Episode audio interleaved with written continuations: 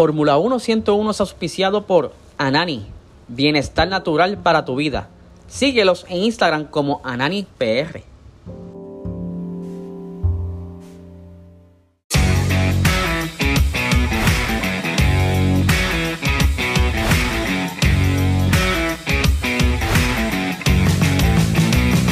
Esto es Fórmula 1 101.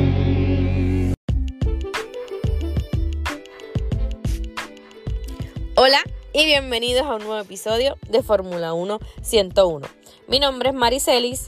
En el día de hoy les voy a hablar sobre algo súper importante, como siempre. Ustedes saben que siempre trato de traerle algo que esté relacionado con una carrera que haya pasado. Pero este pasado fin de semana no hubo carrera, así que no, no hay nada como que contarles porque no hubo.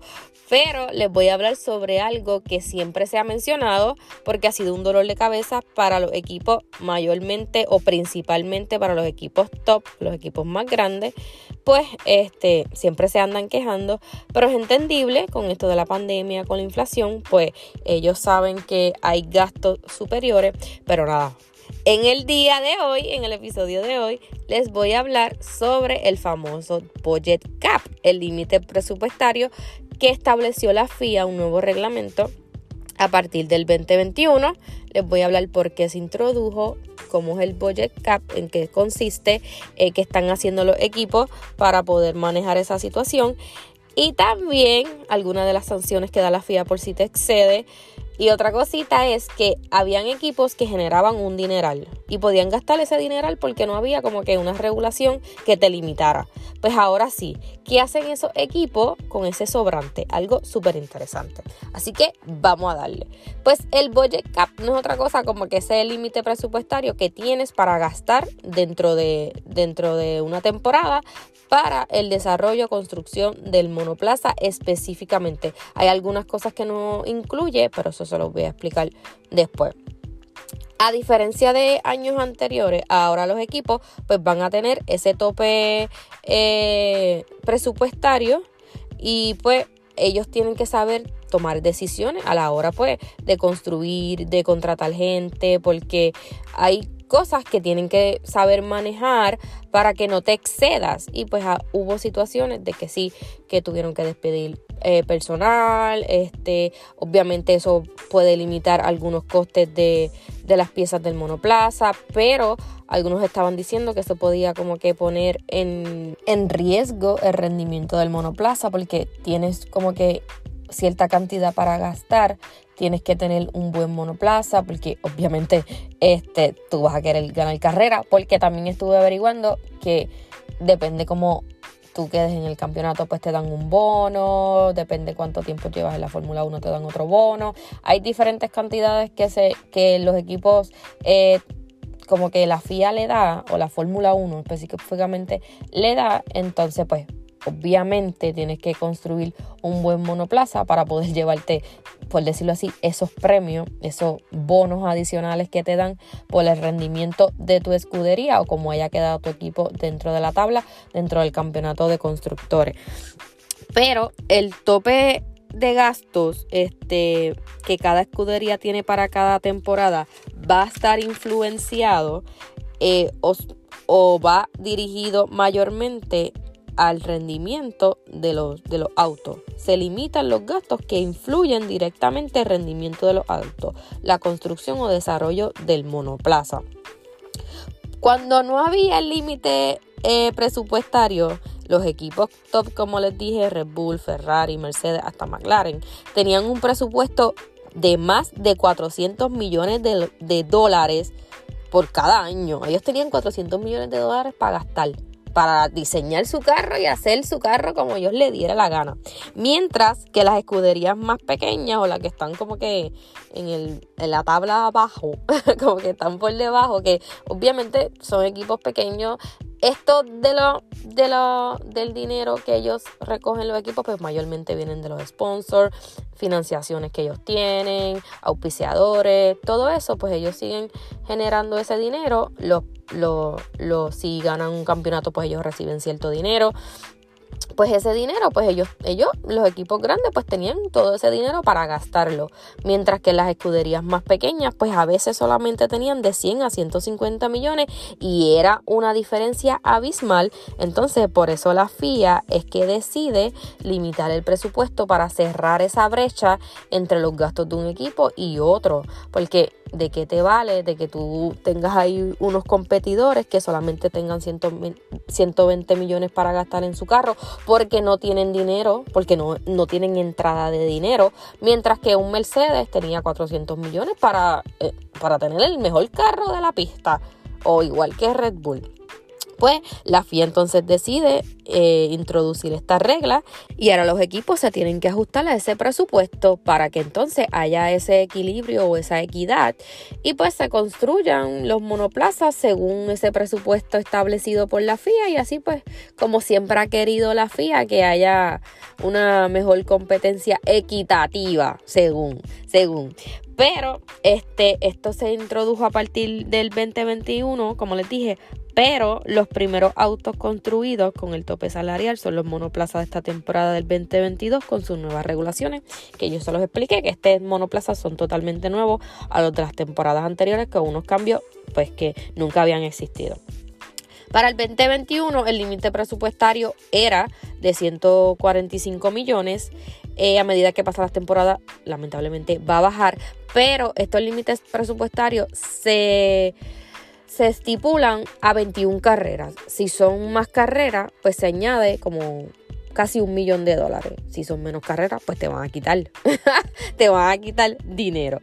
Para el 2022, pues se redujeron 5 millones, o sea que los equipos se, se quedaron con 140 millones. Para el 2023 van a reducir 5 millones más. Entonces se van a quedar con 135 millones. Obviamente, como les dije, antes que existiera este tope salarial, veíamos cómo los equipos construían los mejores carros porque tenían los recursos para potenciar su, carro invirtiendo más en el monoplaza. Y por eso pues habían escuderías que tienen ya ocho campeonatos. Mentira no era por eso. Pero también hay que ser inteligente porque no es que tengas el mayor recurso como los inviertes verdad porque tú puedes tener mucho dinero pero si no sabes invertirlo pues a la mitad del camino te vas a quedar pelado como dicen por ahí haciendo un paréntesis que también tiene que ver con este tope salarial, esta semana se ha escuchado mucho que también quieren regular el tope salarial de los pilotos, cosa que ha sido un caos porque todos se andan quejando, pero es que existe una diferencia entre lo que cobra un piloto y el otro. Hay escuderías que a veces lo niegan, hay unas que es evidente la situación, pero hay otras que dicen que no. Pero hay escuderías que tienen un piloto número uno y un piloto número dos. Es evidente en, Red Bull que Max es el número uno y Checo es el número dos. Es evidente, puedo decir que en Mercedes, que el piloto número uno es Hamilton y el piloto número dos es Russell. Ferrari dice que pues los dos pueden competir por el campeonato y, otras escuderías pues como están ahí ahí eh, batallando pues como que que cada cual haga su rendimiento y después se determina. Pero, como les dije, hay unas escuderías que se ve de lejos quién es su piloto favorito y pues le dan prioridad a ese.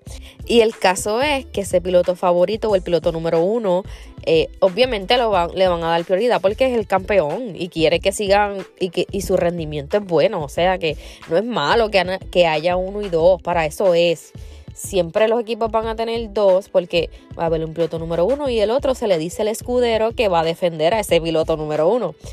Pues la situación es que la diferencia entre el, un, eh, un piloto y el otro, pues es bastante grande, como es el caso de, de, Max y Hamilton, que son los más que cobran, que son como 50 millones por temporada, mientras que sus compañeros cobran, no sé, 10, 12 millones, yo creo, no sé si llegan a 20, y como que la diferencia entre un piloto y otro es sumamente grande. Pues no sé qué va a pasar con esta situación, los pilotos no quieren, el presupuesto o el límite presupuestado por la FIA no contempla el salario de, los, de los pilotos, solamente contempla eh, cómo se desarrolla el rendimiento del monoplaza, todo va dirigido al monoplaza. El límite presupuestario no, no contempla ese salario de los pilotos, porque el salario de los pilotos puede venir por auspiciadores o por otras cosas que no necesariamente pues va dentro de ese límite presupuestario. Tampoco el budget cap este, incluye gastos de mercadeo, eh, algunos salarios de los directores o de los equipos que están al frente de la escudería de la Fórmula 1. Ahora se dice que con esto de la inflación, pues, y también a petición de los equipos, y yo no sé si fue Toto Wolf que también estaba hablando de la inflación y de los gastos que han tenido por el transporte que ellos tienen que hacer, porque cuando se mueven de un continente a otro, pues obviamente eso cuesta y ahora todos los precios han subido, ustedes lo saben en el supermercado y en todos lados, y en la gasolinera y en todo ha subido pues el todo, todos los gastos ha subido, o sea que el sueldo no da. Entonces ellos están alegando pues eso, eh, los gastos de inflación subieron y pues la FIA ahora dijo que iba a aumentar un 3.1% ese límite presupuestario para los gastos de inflación. Ellos al final de temporada tienen que dar como un, no sé, un informe de sus gastos. Si ellos se pasan, pues pueden recibir un castigo económico. Si hay irregularidades dentro de ese informe o dentro del presupuesto, una sanción deportiva si se excede cierto límite del presupuesto y exclusión del mundial si superan más del 5% del límite del, del, del budget cap. Eh, con esto, pues como les dije de la inflación, pues muchos dicen que no les alcanza. También con esta temporada, pues los monoplazas son nuevos, tienen que adaptarse a nuevas cosas, tienen que saber trabajar con ellos porque son totalmente diferentes. Algunos le dio resultado, otros no.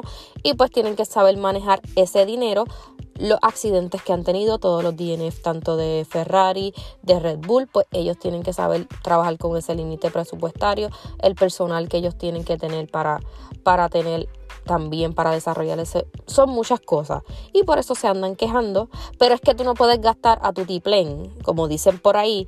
Y, y como que no haya una regla. Eh, en el fútbol, por ejemplo, pues tienen que tener un, un límite, pero en el fútbol particularmente va basado en el salario del jugador. Esos son otros 20 pesos, pero para que tengan alguna, alguna similitud. Así que los equipos tienen que saber, saber manejar esa, esa situación. Pero Cabe mencionar que siempre va a haber un desequilibrio porque este, ok, la FIA puede regular lo que quiera, pero las facilidades o las instalaciones que tienen los equipos son diferentes.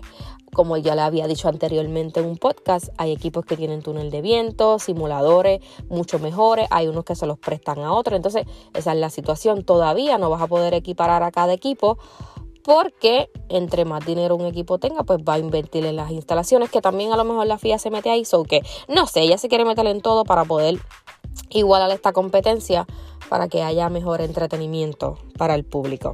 Bueno, ahora les voy a decir qué pasa con aquellos equipos que tenían un presupuesto increíblemente grande y ya no lo pueden gastar.